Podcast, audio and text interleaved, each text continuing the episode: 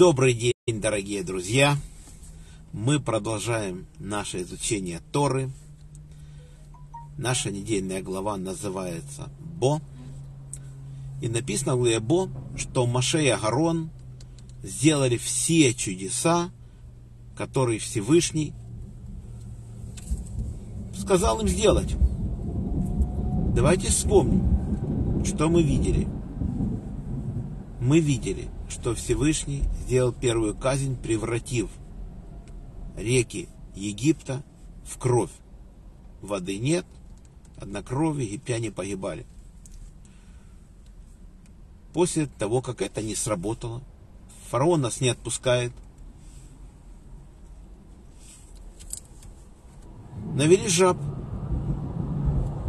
на страну египетскую. Египтяне получили казнь жабами. Заполнили дома египтян. В общем, это была страшная трагедия тоже –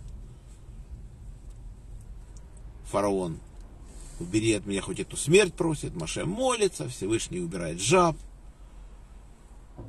Фараон опять не отпускает.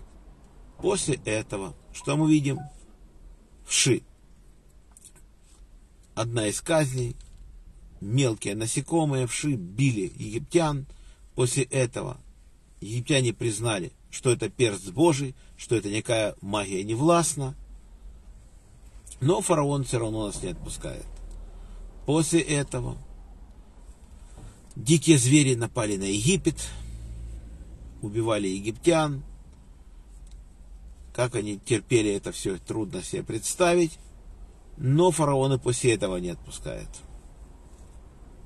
И последняя казнь, когда фараон еще имел возможность раскаяться, было падеж скота, мор скота – погиб весь скот египтян, который на пастбище.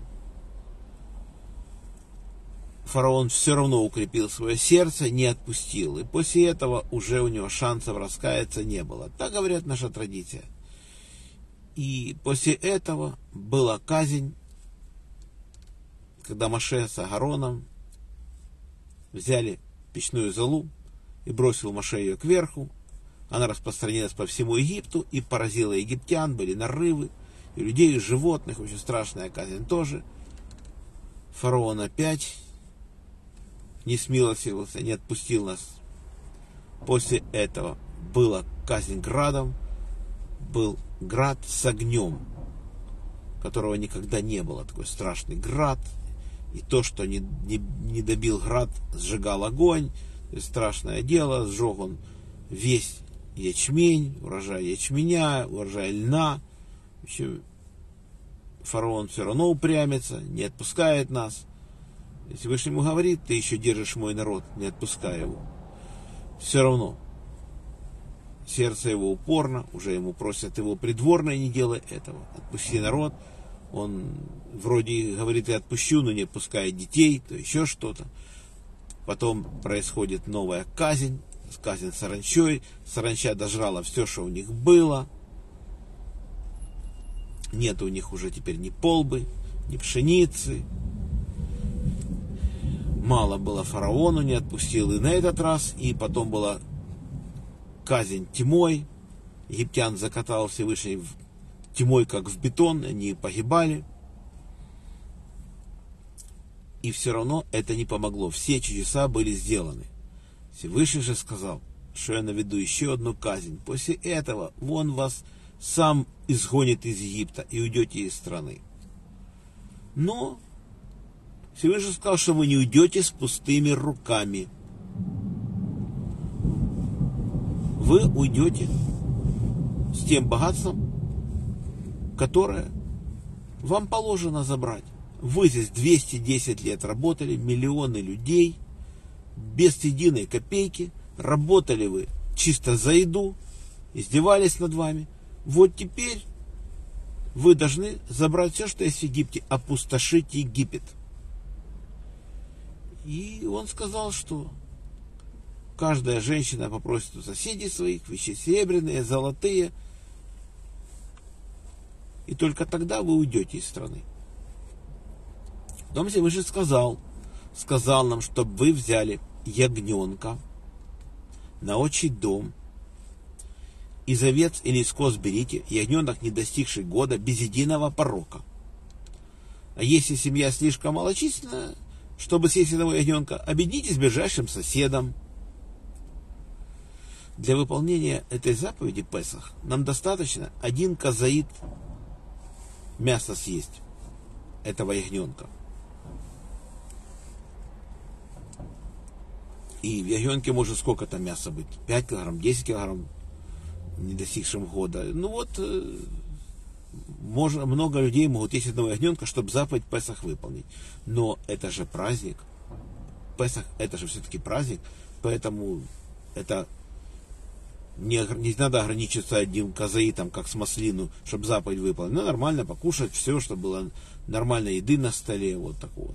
И потом будем с вами читать, что для этого есть дополнительная жертва, и называется хагига, можно взять еще другое животное, и его есть, а заканчивает трапезу именно мясом этого пасхального ягненка. И его нужно есть с опресноками и с горькой зеленью. А пресноки это маца. Хлеб, который готовится за 18 минут. В течение 18 минут он должен быть сделан. Вот, мы должны были подготовиться. Мы взяли 10 Ниссана и привязали этих ягнят к своим быльцам кровати. Они у нас были 4 дня до того, как 14 Ниссана их нужно было принести жертву.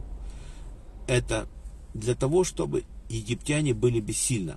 Бессильны помочь своим богам. Ведь эти ягнята у них считались богами.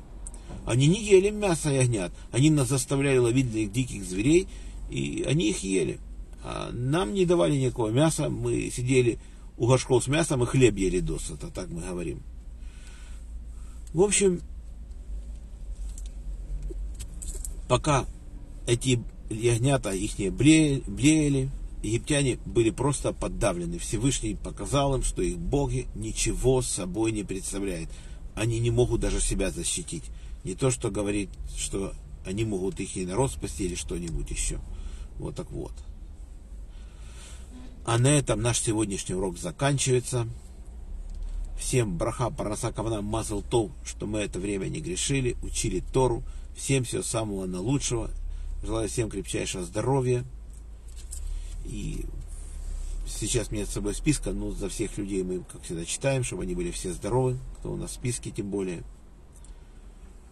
И до следующих встреч. Надеюсь, состоится завтра в 15 часов. Шалом.